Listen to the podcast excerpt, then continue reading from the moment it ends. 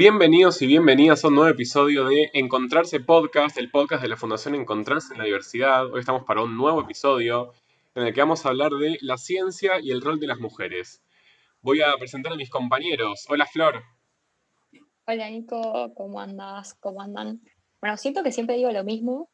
ay, qué re emocionada por el capítulo de hoy. Siempre estoy emocionada, pero hoy en especial porque me gusta mucho el tema y nada, estoy muy contenta.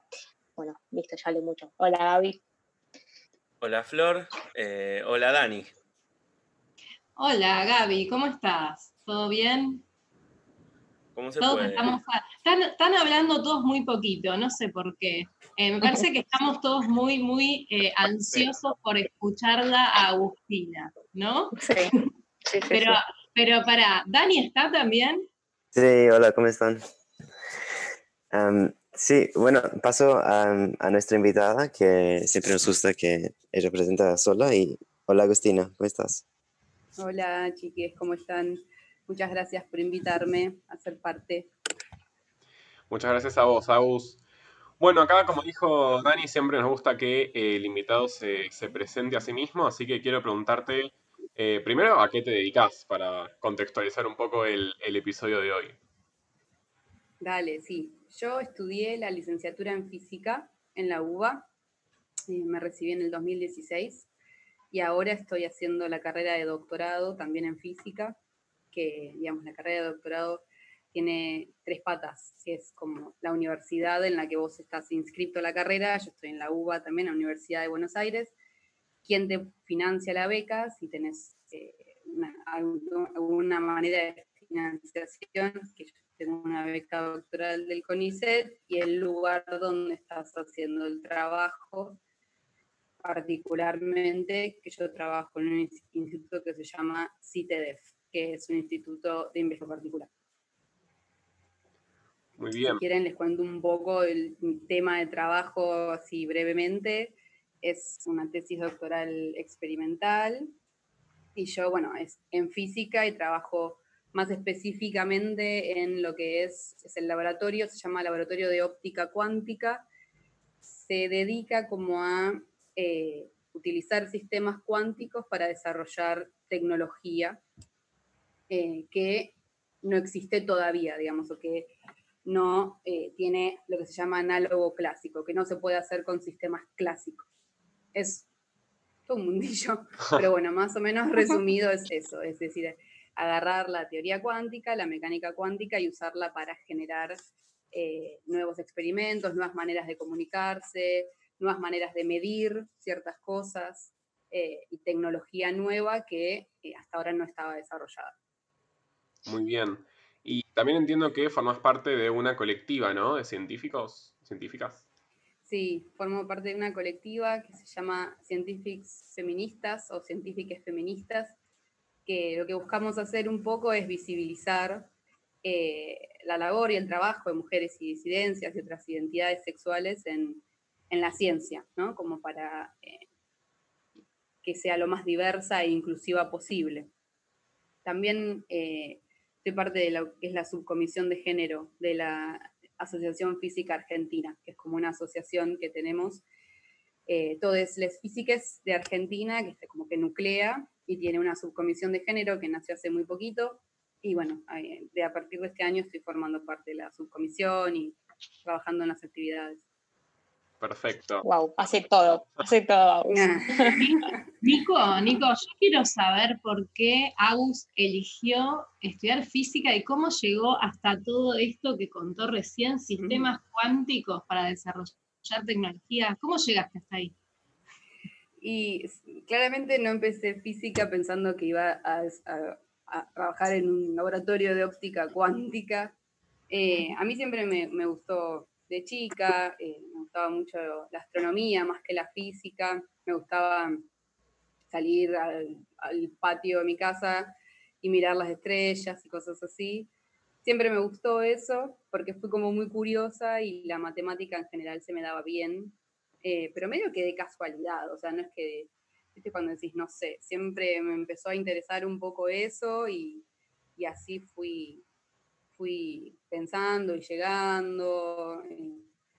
también un poco, no sé yo, soy una de esas personas que por ahí en el colegio tuvieron un poco ese estigma de, oh, la persona a la que le va bien, eso no me gustaba, a veces me quería despegar, a veces me quería quedar ahí, no, sé. Fue, un camino medio raro, pero, pero bueno, eh, siempre medio que me gustó. Yo empecé en, empecé en ingeniería química y hice, bueno, la en la UBA también, entonces el CBC, y después apenas empecé en la, en la facultad ya de ingeniería, dije, bueno, me parece, y empezaba a ver las materias de física, quería como seguir eh, aprendiendo de eso que nos decían, bueno, hasta acá es lo que necesitas para la ingeniería, ¿no? no hace falta ahondar más. Y dije, bueno, pero yo quiero entender un poco cómo funciona y me gusta siempre como ir a las bases y decir, bueno, entiendo bien eh, y, no por ahí tener que aprenderme cosas. Entonces, como que quería seguir ahondando en muchos temas y ver, bueno, esto, cómo es, qué es lo que hace la física, eh, esto, explicar la naturaleza y ese tipo de cosas. Igual siempre más, más enfocado a, la parte de, astronomía y de astrofísica. Y después empecé la carrera y descubrí un montón de cosas que no sabía que existían. Eh, de todo, dónde está la física en, la cotidianeidad, que es uno que, algo que uno o una en general no tiene muy presente y, lo amplia, que es la disciplina. Y bueno, me empezaron a gustar otras cosas y así, y así llegué, conociendo gente también ahí en el camino, de a poquito, de alguna manera. Yo tampoco sé muy bien cómo fue que sucedió. Sí, eh, Agus, justo Dani me dio el pie, te voy a llevar un poco más para atrás todavía.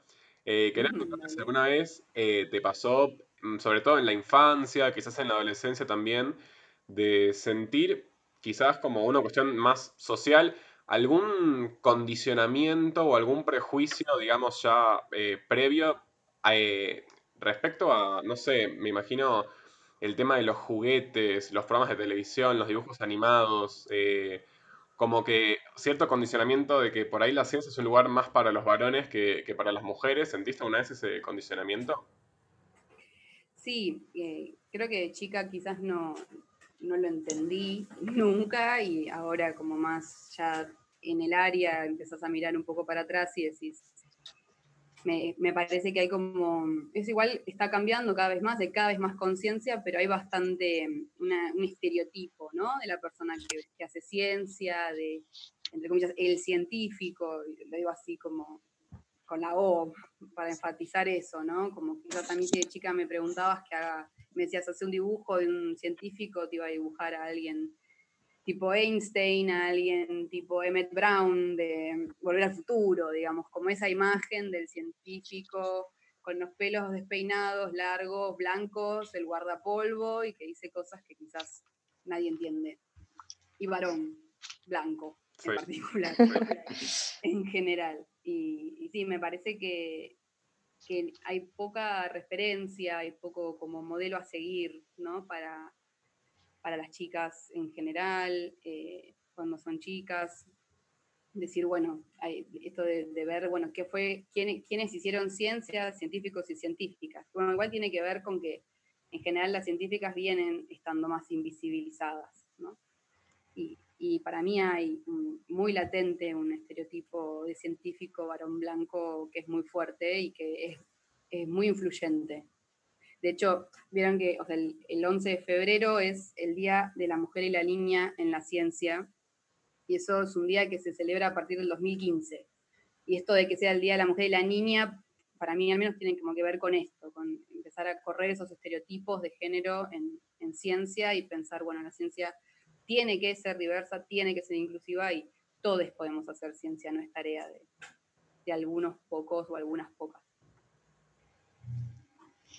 Tal cual. Eh, Agus, em, ya que estabas hablando de esto de que uno tiene ese estereotipo de el varón blanco que hace ciencia.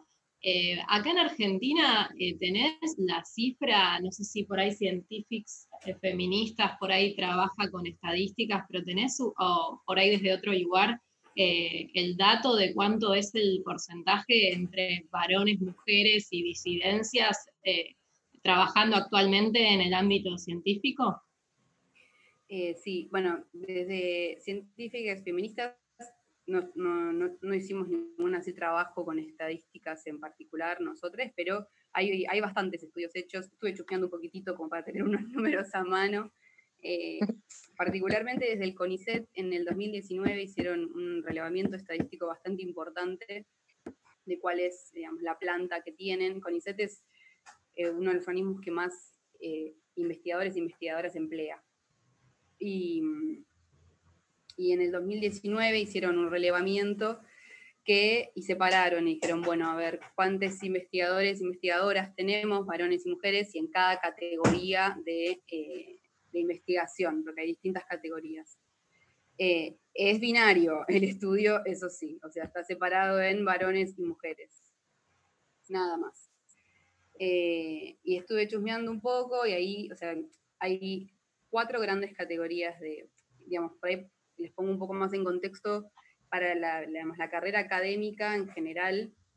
O sea, eh, uno hace, una hace la licenciatura, después en general tiene que hacer una carrera de doctorado, o sea, les cuento como el camino académico así medio tradicional.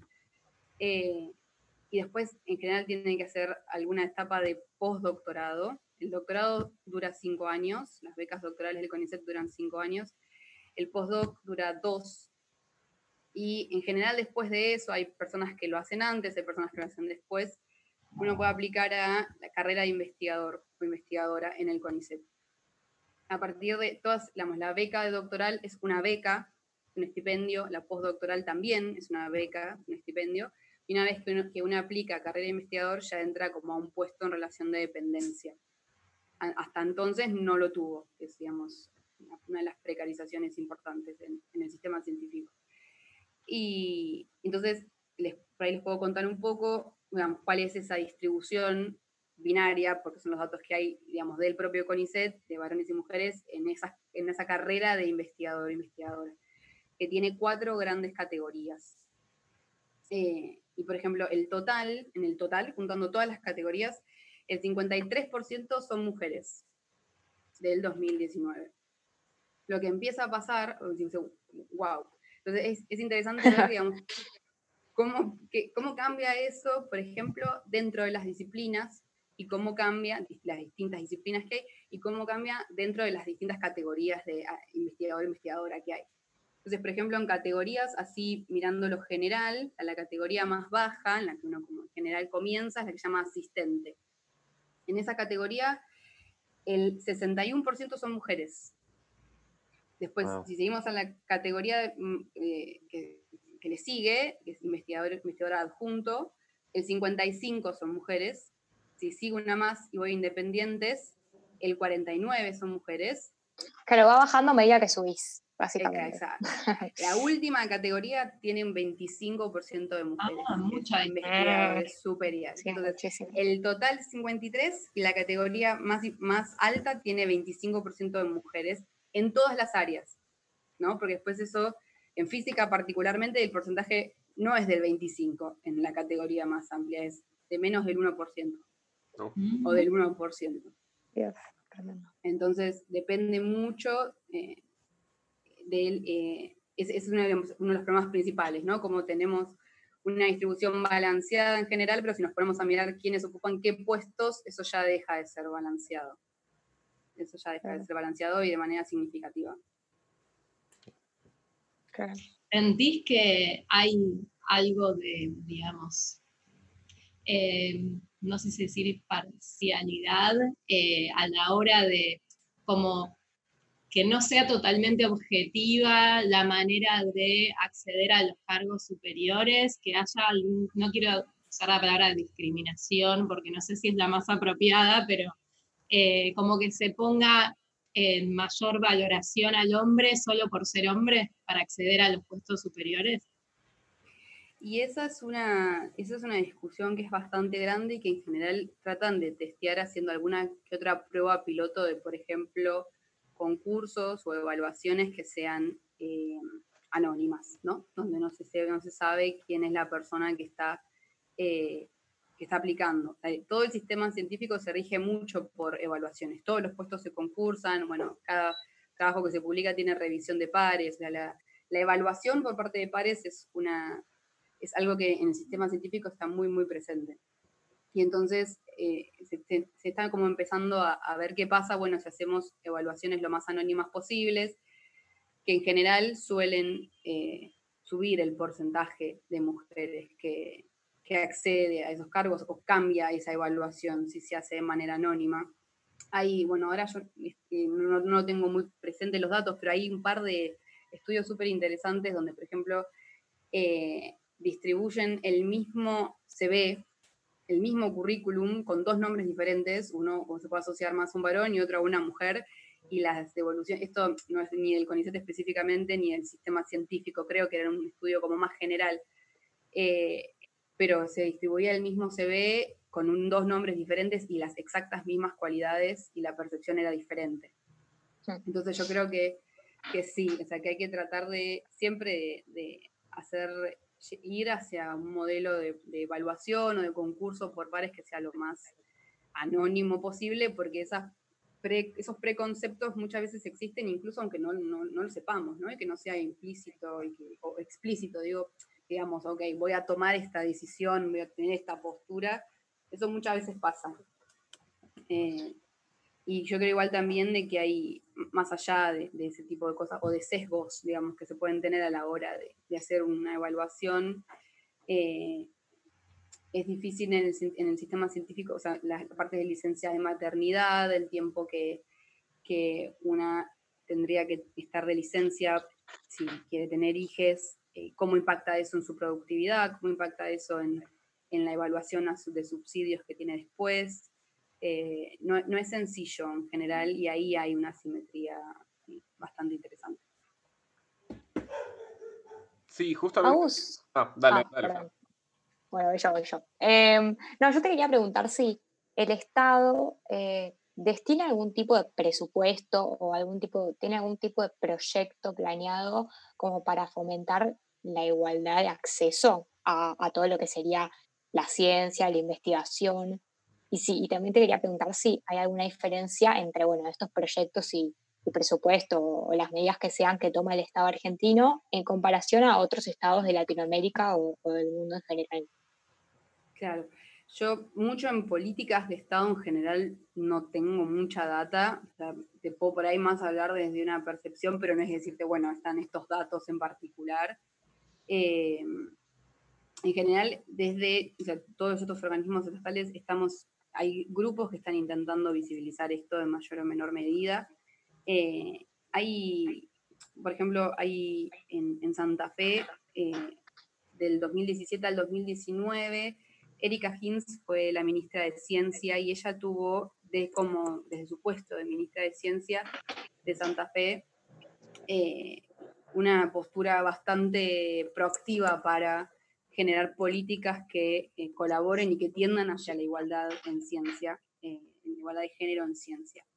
Y, y bueno, de, yo, o sea, mucho más que eso no podría decirte, eh, no es que hay un cupo, o que, no sé mucho más eh, de políticas estatales, no sé ahora, quizás eh, con el Ministerio de Mujeres y Géneros y Diversidad, digamos, cada vez eso está más en agenda, me parece también, y, y bueno, espero que, que, eso avance, pero no, no, tengo mucha data así puntual como para dar. Uh -huh. Eh, está muy bien. Eh, Agus, yo quería preguntarte, volviendo un poco a lo que decías antes, eh, sobre los cargos, los trabajos, los, sí, los cargos jerárquicos, que en su mayoría siempre hay, son mayoría los, los, los hombres, digamos.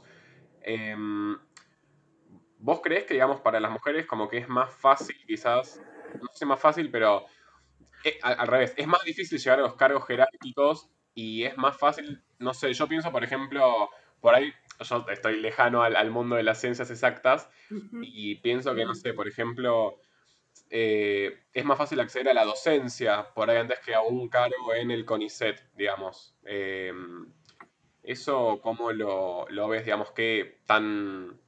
Eh, no sé, bueno, estadística dijiste que no tenés, pero alguna opinión sobre, sobre la docencia, quizás que es como más fácil? Yo de docencia eh, quizás de nivel medio, secundario, mucha conocimiento no tengo. Yo doy clases en, la facultad, eh, en la Facultad de Ciencias Exactas y Naturales, doy clase en el Departamento de Física.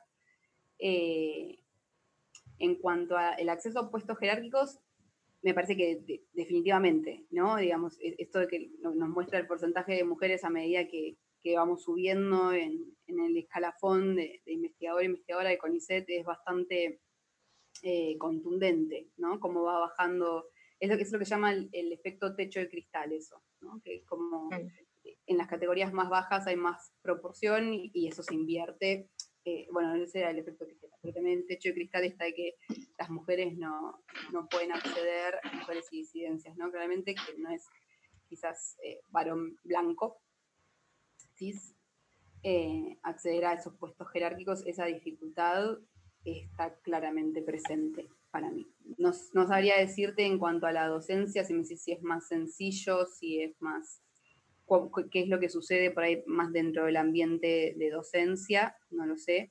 Eh, en ciencia yo creo que hay una, digamos, asimetría bastante marcada.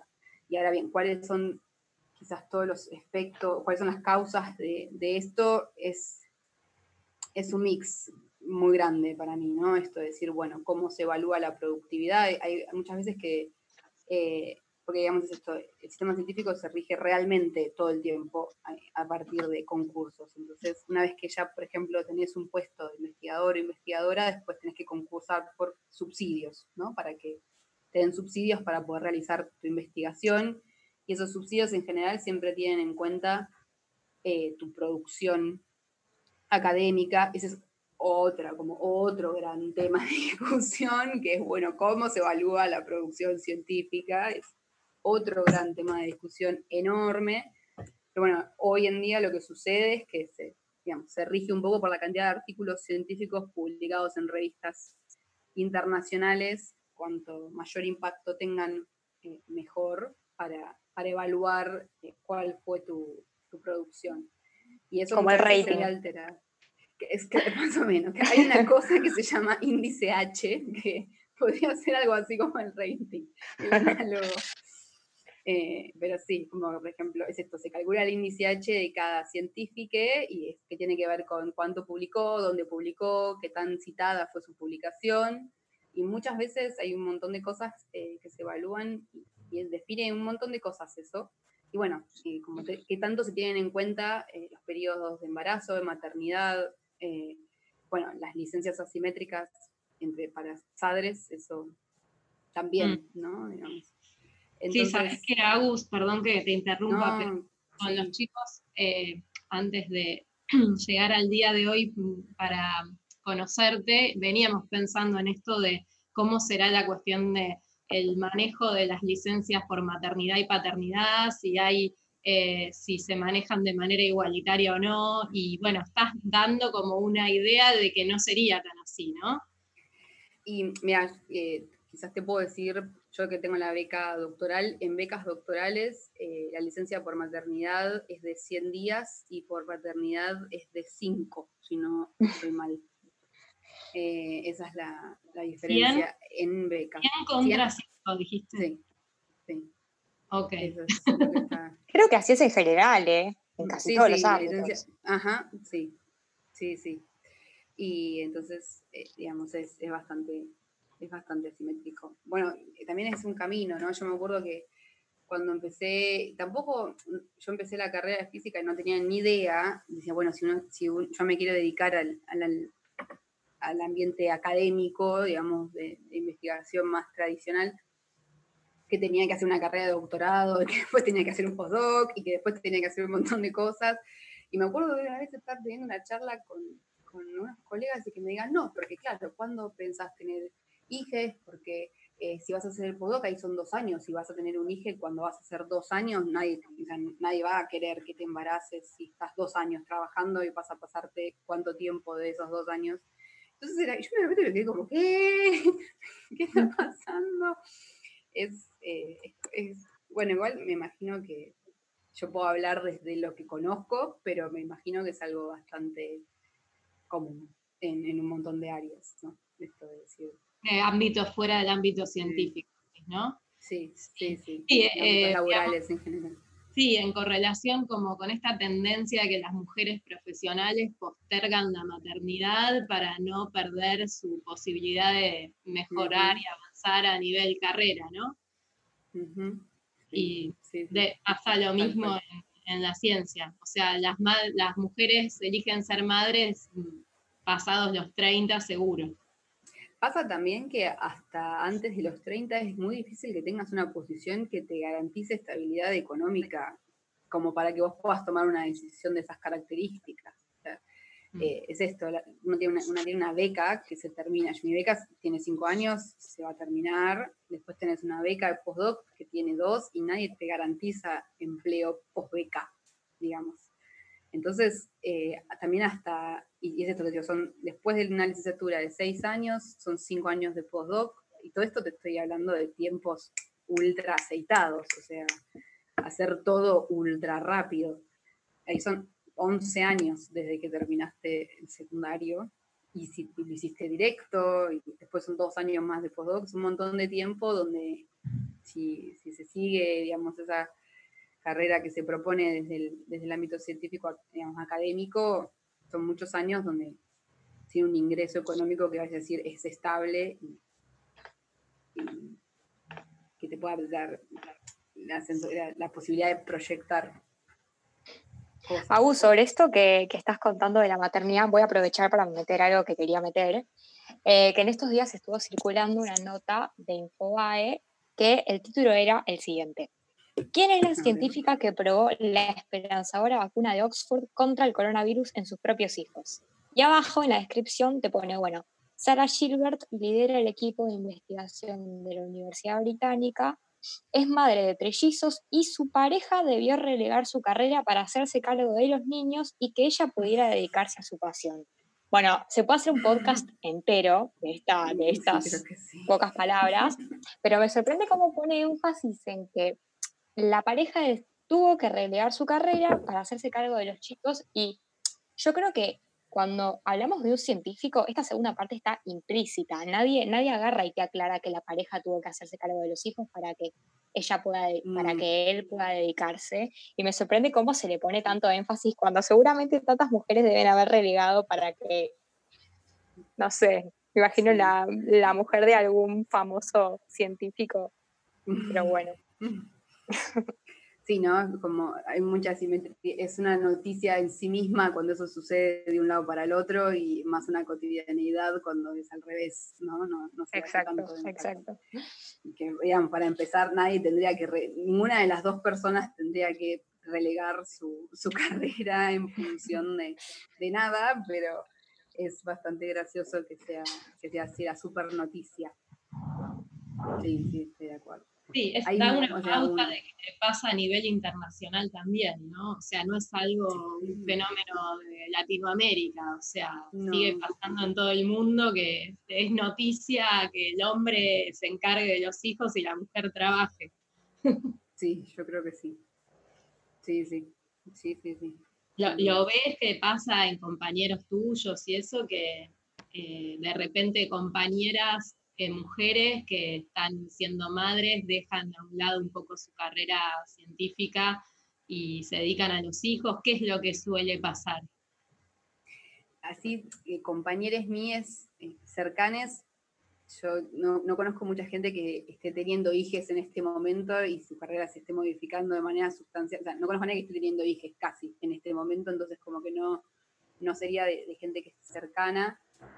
Eh, una cosa interesante, yo creo que es interesante ver cómo se pueden repartir esas tareas de cuidado. Yo conozco muchas investigadoras y muchos investigadores y, científicos que, tienen hijos, tienen familia eh, y, continúan con su carrera. Una cosa, por ejemplo, interesante que estamos haciendo ahora desde la subcomisión de género es, por ejemplo, hacer una encuesta para preguntar en este contexto de pandemia, en este contexto de cuarentena, eh, cómo se está modificando la situación laboral de cada uno, para ver si hay algún efecto, por ejemplo, de que las mujeres tienen que eh, tener, este, para ver si hay, ¿eh? o sea, los resultados de la encuesta no están, para ver si hay algún efecto, por ejemplo, de que las mujeres tienen que hacerse más cargo de las tareas de cuidado, ahora que está están todos en el hogar eh, con respecto a su pareja o cómo, digamos, si podemos sacar alguna conclusión al respecto de eso en este momento que está como amplificando un poco quizás todas esas situaciones. ¿no? Eh, pero bueno, no sé, eso lo empezamos hace poquito desde la subcomisión de género y la idea es, que la Asociación Física Argentina tiene una reunión anual, poder recopilar muchos datos de, científicos del, ámbito y, y, ver si vemos algún, por ejemplo, en ese sentido, decir, bueno, a ver, cuantifiquemos esto un poco y veamos si, por ejemplo, el tiempo que se le puede dedicar a la investigación disminuyó más y para quiénes disminuyó más, para quienes tienen hijos, para madres con hijos, para padres con hijos, para cómo, digamos, cómo es ese efecto. A ver si sacamos alguna conclusión. Así que en unos meses voy a entrar ahí a estudiar cuál va a ser el resultado de la encuesta.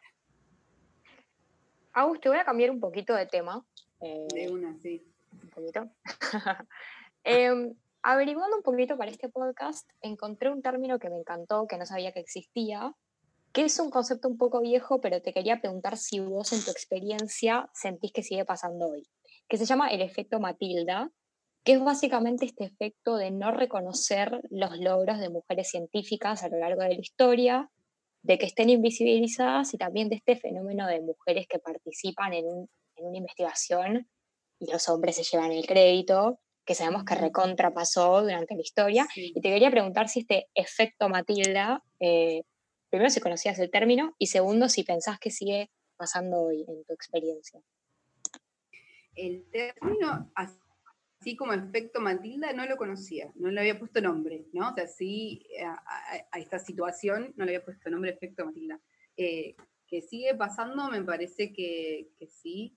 Eh, cada vez está luchando más para empezar a visibilizar esas cosas, ¿no? Bueno, una de las cosas que desde la colectiva de científicos feministas hacemos es publicar biografías de científicas o científicas que, eh, en general pueden estar así invisibilizadas y cuyo trabajo fue dejado de lado y, el crédito fue dado a otra persona. Eh, Rosalind Franklin, por ejemplo, que es una, una científica que eh, nació en 1920 en Londres y que ella había tomado las primeras imágenes del ADN y, y esas imágenes del ADN eh, se las mostraron a colegas de ellas, muchas veces sin su consentimiento, aparentemente, digamos, no estábamos del todo, digamos, eh, de acuerdo, quizás, y les mostraron las, las, imágenes, y a partir de esas imágenes, sus colegas hicieron como la teoría de, bueno, de la doble hélice del ADN y de cómo eh, es su estructura y qué sé yo, y es, les otorgaron a estos tres colegas que no son Rosalind Franklin el premio Nobel, ¿no? Por, ese descubrimiento. Y creo que a ella la mencionaron apenas en los agradecimientos, eh, pero no en ningún momento recibió crédito por su trabajo, eh, o el crédito que se merece, ¿no? Por, el trabajo.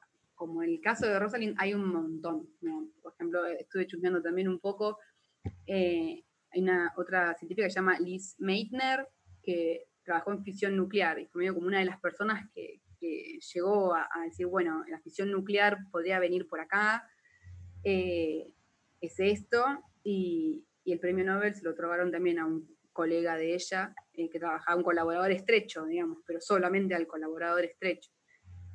Pero esto creo que tiene mucho que ver con algo que pasa mucho en ciencia para mí y que esto, esto, ya quizás es más una opinión mía, eh, de que hay una tendencia bastante grande a premiar individualidades en ciencia también, no a grupos. O sea, la ciencia, nadie hace ciencia sola.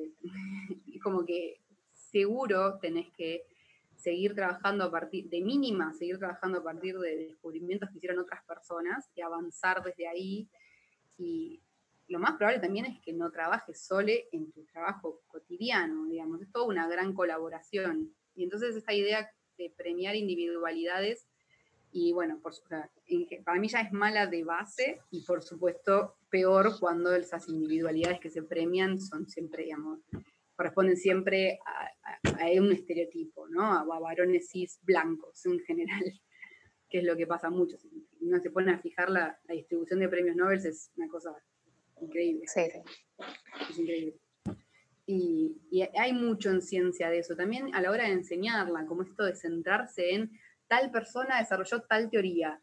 Bueno, no creo que la haya desarrollado de manera individual al 100%, como no se enfatiza, y esto para mí, esto es algo que, yo creo que viví a lo largo de la carrera, digamos, no se, no se enfatiza el trabajo colectivo a veces de la ciencia y se resaltan mucho las individualidades, eh, asociando una teoría a un nombre, uno único, ah, muchas veces. Y, eso siempre es negativo y bueno, peor cuando todavía está sesgado hacia quienes se, de quienes se habla, ¿no? Sí, tal cual. Justamente eh, habíamos leído esto de las teorías, las leyes que llevan los nombres de, científicos, que creo que la mayoría son todos hombres, eh, pero que hoy en día eso como que cambió un poco, hoy en día se reconoce más el, laburo, el trabajo en grupo, ¿no? Para el momento de, los reconocimientos, las premiaciones, eh, ¿cómo, ¿cómo, es eso? está empezando a romperse un poco, está empezando a romperse un poco con ese, con ese esquema, como que cada vez se los, Nobel, los premios Nobel que son bastante individualistas, que solo, no tengo entendido mal, creo que premian hasta tres personas por premio. Eh, están cada vez más en el ojo, así, de la controversia. Pero, pero bueno, yo, eh, también esto más eh, es una cuestión medio, sutil, ¿no? Pero bueno, se siguen enseñando las leyes con un nombre y se hace poco énfasis para mí a lo largo de, la educación de cómo realmente es esto, el trabajo científico para mí en general.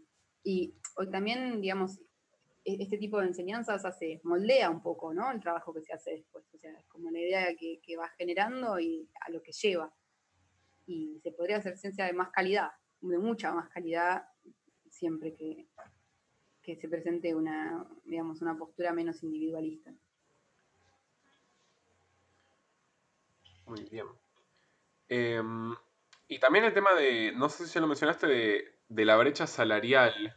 Eh, digamos, hoy en día, eh, sobre todo así en los trabajos eh, en grupo, que por ahí no, no, los que no somos parte de este entorno no, conocemos mucho, pero la desigualdad salarial, digamos, hoy en día comparado con, con unos años atrás, ¿cambió eso? ¿Hay más igualdad en los salarios? Los salarios, em, en general, por ejemplo, todas las categorías, eh, por ahí te, puedo hablar más del CONICET, que es lo que conozco, todas las categorías de investigador o investigadora, asistente, tienen un sueldo particular, adjunto otro sueldo particular, independientemente de, de todo. O sea, digamos, las becas también tienen un sueldo que es para doctorales en general, en el CONICET, entonces como que esas eh, esos montos están estipulados así por categoría. Eh, si por ahí nos ponemos a pensar, bueno, lo mismo, ¿no? ¿Quiénes acceden a qué? ¿A qué tipo de categorías? Ahí vamos a encontrar que hay una diferencia.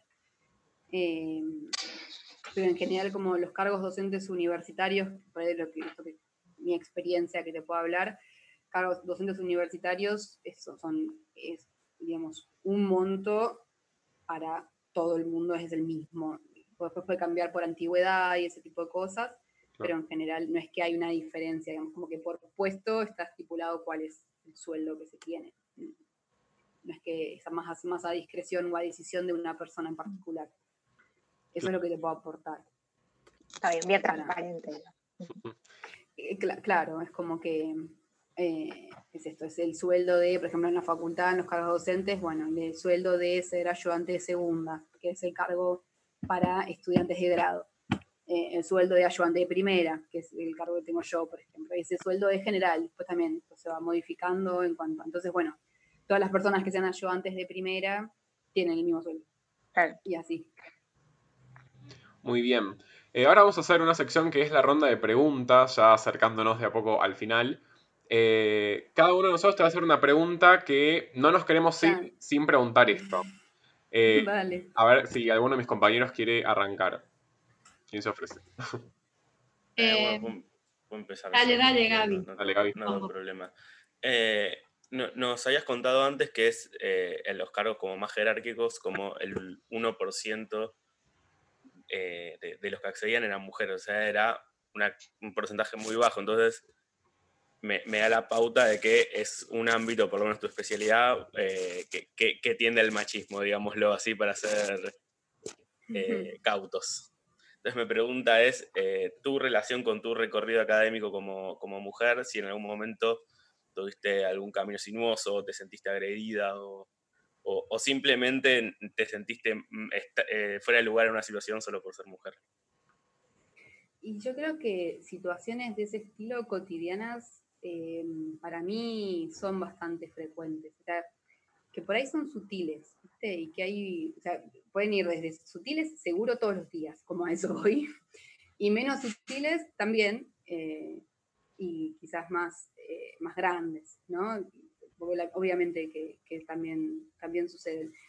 A mí, digamos, esas situaciones sutiles son, son re importantes porque, por ejemplo, una cosa que para mí sucede mucho es que las mujeres, en mi especialidad, ¿no? Acá te hablo desde las clases a las que yo asistí en la facultad y ese tipo de cosas, los congresos, yo siempre siento, y esto es una sensación, que la charlo bastante también con, colegas, de que las mujeres siempre somos más inseguras a la hora de hacer una, pregunta, eh, siempre tenemos, antes de hacer un comentario, tenemos que reasegurarnos de que lo que vamos a decir no es tonto, ¿viste? Porque es el miedo total de decir algo que no, que, esté mal, que y es como, y eso muchas veces hace que directamente ni preguntemos eh, por miedo a que nos miren como, ah, claro, si no, no, sabías, digamos, que ni preguntemos, que nos guardemos el comentario, y, muchas veces me dio la, sensación de que quizás colegas varones eh, son mucho más libres a la hora de hablar, de opinar, y que es, ese es el horizonte al que,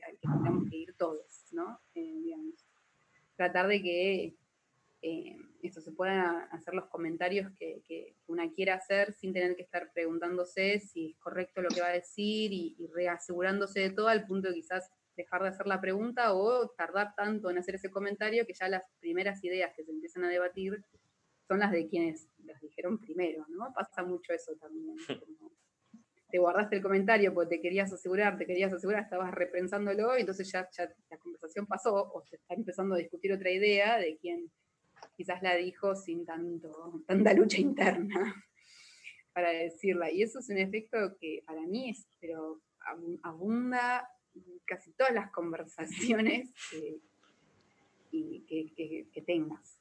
Y, y después sí, bueno, eh, cosas, eh, cosas más importantes también, como en cualquier ámbito laboral y bueno, en uno donde hay mayoría eh, de varones en general puede estar más representado. ¿Sentís que ese fenómeno se da porque hay muchos hombres en el poder y pocas mujeres? ¿Sentís que tiene que ver con una cuestión más histórica, más social?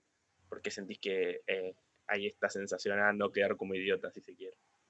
Y yo creo que eh, en física, al menos, es, esa sensación de no quedar como idiota es, un fantasma medio histórico también. Es como también esa lucha contra el estereotipo de científico que, que sabe todo y que es súper inteligente y que entiende cosas que el resto de la gente no, que yo particularmente siento que es totalmente falso y contraproducente para la imagen y para, para la ciencia en general, ¿no? totalmente contraproducente y además de falso. Y, yo creo que esa, eso es medio histórico, como bueno, acá quienes hacen física somos todos inteligentes, que coincide también con que es un ambiente eh, de mayoría de varones a, lo largo de la historia. Entonces, no sé, como quizás eso tiene que ver, digamos, es, es, un ambiente así porque es un ambiente que tiene, no lo sé. Eh, pero históricamente es una disciplina eh, al menos que es esto, bueno, acá gente que entiende cosas que el resto no, ¿viste? Esa, yo odio esa, perspectiva, pero hay mucha gente que la tiene. Y, yo creo que eso es medio histórico también, como que es una mezcla, ¿viste? De, las dos cosas. Muy bien. Eh, ahora no sé si Dani o Flor quieren meter sus preguntas ahora. Si no, yo. Dani, Dani, Dani. Bueno. Eh, yo quería preguntarte son dos preguntas en una, en realidad. Eh, preguntarte por la situación de, otras identidades eh, en el ámbito científico, de personas trans, personas no binarias, y de paso te pregunto un poco por el trabajo en la colectiva también, que entiendo que eh, trabajan mucho estos temas, ¿no? ¿Cómo es? Y tratamos de, de trabajar, sí, por la visibilización de todas las diversidades e identidades sexuales eh, en ciencia, porque yo creo que sí, o sea, bueno, esto que les decía, por ejemplo, este informe o lo que les hablaba en las estadísticas estaban tan binarizadas, o sea, falta mucho, eh, falta mucho, hay mucho para recorrer en ese camino de desbinarizarlo y desbinarizar la sexualidad y, el género y, que sea lo más diverso e inclusivo posible.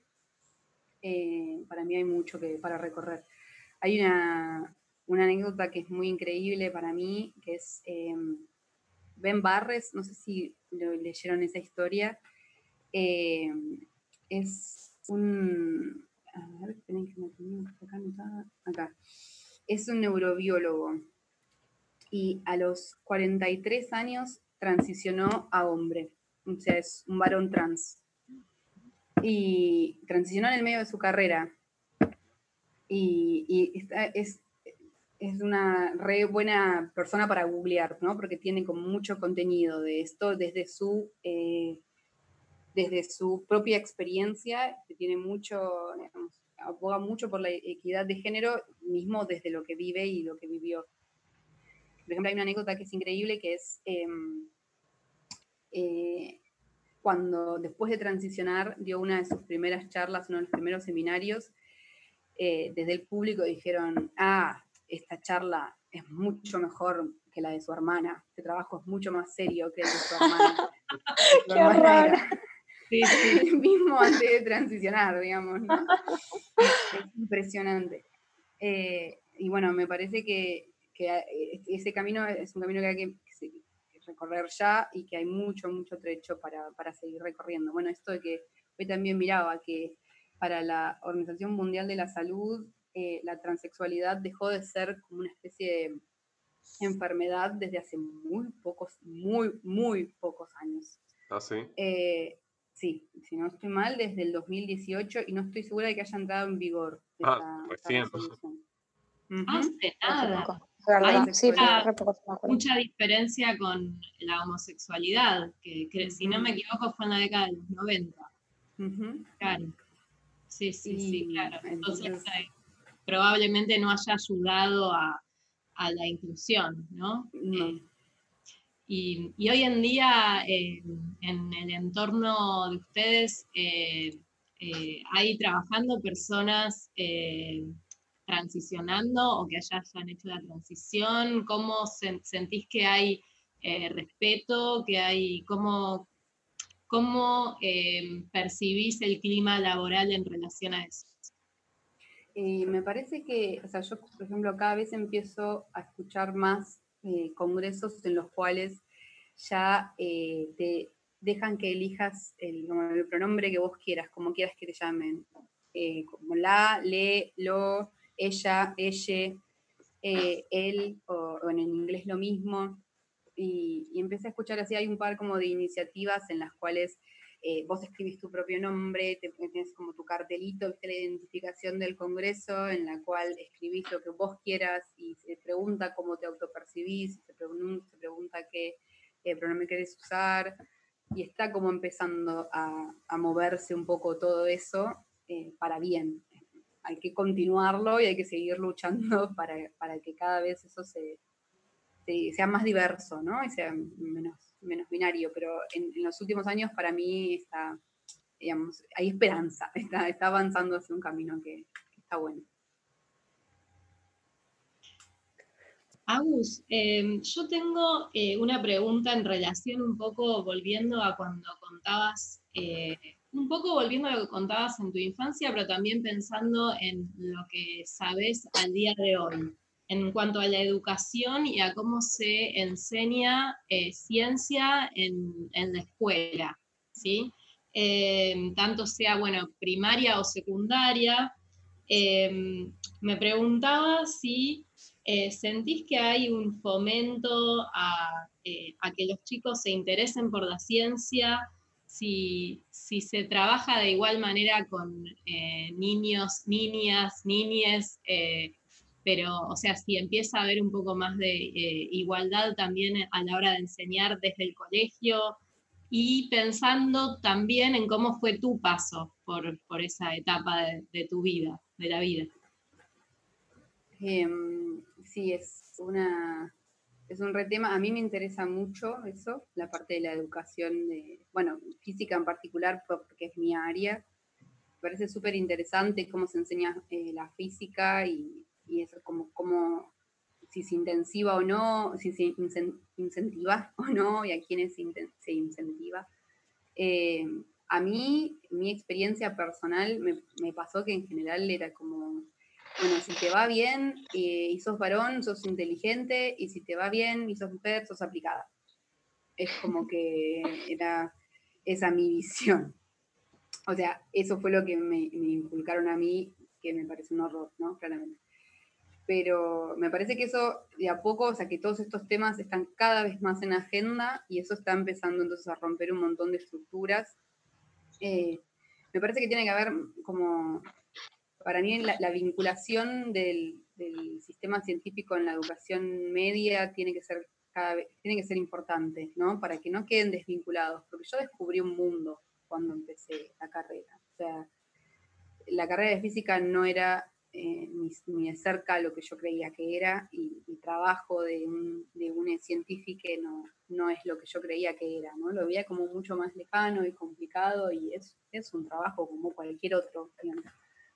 Em, entonces, acercar la ciencia a la cotidianeidad tendría que ser algo central en la educación y, me parece que, que, de a poco, digamos, esas cosas están empezando a, a aparecer y, y está empezando a ver más, eh, se está empezando a romper un poco con los estereotipos que, que empiezan a gestarse en, en esas edades, ¿no? en, esas, en, los colegios secundarios, en los primarios, pero porque la sociedad es así y bueno, eso es lo que se enseña también.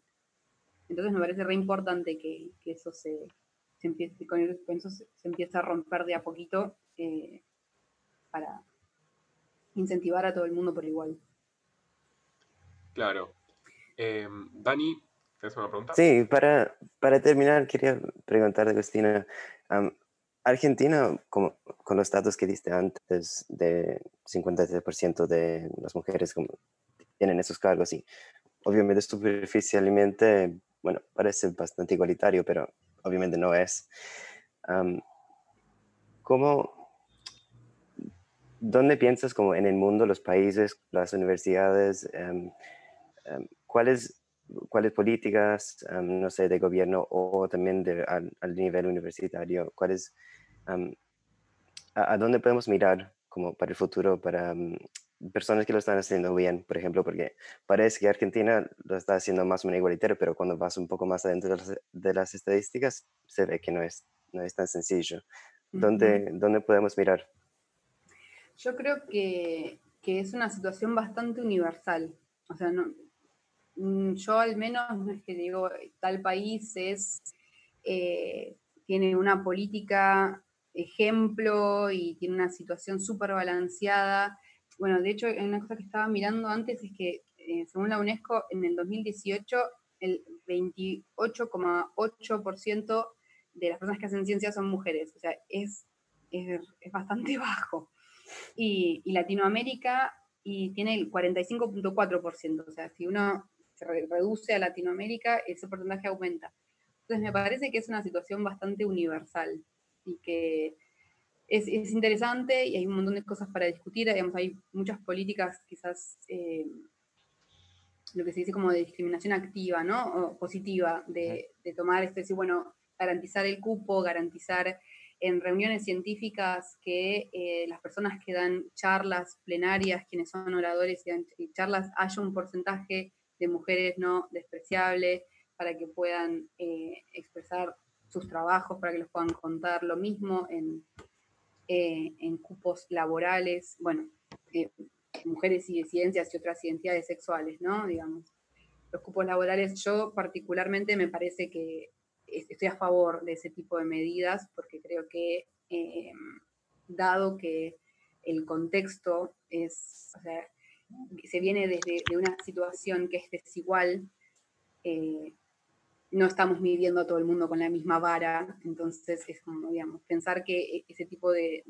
acciones o de cupos podría hacer que, personas que no tienen eh, los méritos, no reúnan los méritos para ocupar ciertas posiciones, las ocupen, me parece que es falso porque, nada, venimos con de, contextos y, de situaciones totalmente desiguales, entonces la vara con la que nos medimos no tiene, la meritocracia en este, este contexto para mí no tiene sentido.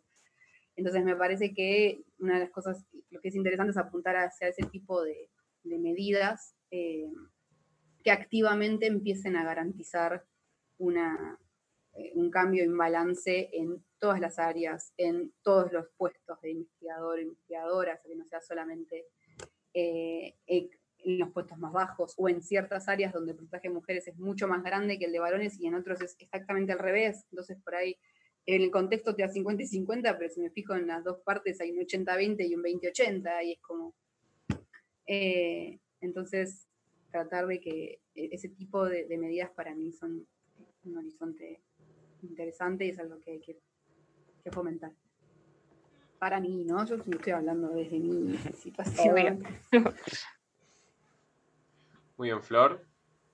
Bueno, quedo yo, voy a hacer la última pregunta. Eh, lo mío es medio dato pregunta, pero viste que últimamente, en especial en el movimiento feminista, se estuvo reivindicando mucho a las brujas. Parece que voy a hablar de cualquier cosa, pero no, prometo que tengo un punto. Pero lo que yo leí, eh, lo que se dice bastante, es que en la Edad Media se solía considerar brujas a las mujeres que tenían ciertos conocimientos científicos, obviamente los, los que se podía tener en ese momento, como por ejemplo la medicina, ¿no? Y bueno, claramente ahora ya no están así porque no, quemamos, eh, no tenemos en la plaza pública a las brujas, a, las mujeres que saben cosas, pero te quería preguntar si capaz hay algún ámbito específico de la ciencia donde la mujer sea como la, no sé si la bruja es un caso todavía fuerte, pero como que la mujer sea como la que acá no, no puedes opinar. ¿Alguna ciencia específica que me digas no entran las mujeres ahí, son brujas? Y yo creo que ese, el efecto bruja, de que lo podemos llamar así, eh, y está presente en las, en las disciplinas que tienen mayoría, eh, por el mayor porcentaje de varones. Eh, obviamente es esto como, como hablamos, no, no de manera explícita y no es eso que no estamos quemando a nadie en ninguna plaza, yo creo que lo, vincularía un poco a estas cosas que, como si de micro machismos, como micro acciones que suceden todos los días, de bueno, sentir esa libertad de poder expresar todos los comentarios que se quieran expresar, estén bien o estén mal, eh, no tener que estar recontra, re segura de, todo lo que vas a decir, porque si no ya te van a tildar de, que no sabes y que no sos tan, tan capaz. Y para mí, o sea, eso al, menos en el área que yo transito y en la que tengo experiencia, sucede. Y, obviamente no, nada es, eh, no es tan extremo, no para nada. Y no sé si hay algún área en la que eso sea así tan extremo, pero, pero ese elitismo quizás de, eh, existe y, bueno, particularmente física para mí siempre fue como un área así medio elitista, ¿no? Y bueno, las personas que, saben, las que son inteligentes, las que, las que hacen esto rápido, a las que les sale bien. Y es, eh, es un garrón eso para mí. Primero porque deja fuera a, todo el mundo, ¿no? O sea, no, no, es solamente a mujeres y, disidencias. Eh, pero digamos, ese, ese, efecto así como de, no sentir esa libertad total de poder hacer los comentarios que se quieren hacer, hay algo ahí. Para que no te quemen en la plaza. Claro, ¿no? Para que no te tilden de, ah, no, ya te ponen esa, marca de ya hizo un comentario tonto, un comentario idiota. Y es bastante cruel eso. Bueno, Agus, hemos llegado al final. Te quiero agradecer muchísimo. Eh, nos encanta que te hayas sumado. Nos encanta poder visibilizar todos estos temas. Eh, no sé si querés dejarnos las redes por ahí de la colectiva para que la gente pueda buscarlo y informarse un poco de todas las cosas que suben, que están buenísimas. Re, sí. Bueno, gracias por la invitación. Eh, estuvo re linda la charla, me encantó, me sentí muy cómoda, así que se los agradezco mucho. No, gracias. Y las redes, sí, bueno, es Scientific, Scientifics feministas, así con X, ¿no? Scientifics con X, feministas, en Instagram, en Twitter. Eh, tenemos una página de internet súper linda, que es lo mismo, scientificsfeministas.com.ar, que, que, pueden pasar a chusmear. hacemos mucho esto, subimos biografías para visibilizar eh, científicas a lo largo de la historia que fueron invisibilizadas. Eh, también hacemos entrevistas. Vamos a empezar a hacer un formato así tipo podcast, así que probablemente unos días esté escribiendo para que me pasen información de cómo es la, dinámica. Eh, pero sí, es. Muchas gracias. Te, vamos a poder pasar los datos de todo lo que no tenés que hacer. Genial, eso es re importante. Bueno, yo también aprovecho para dejar las redes de la fundación. Nos pueden encontrar en Instagram y en Twitter como arroba fundeencontrarse, en Facebook Encontrarse en la Diversidad, página web en ladiversidad.org.ar y el mail info arroba en ladiversidad.org.ar. Bueno, gracias a todos y hasta la próxima.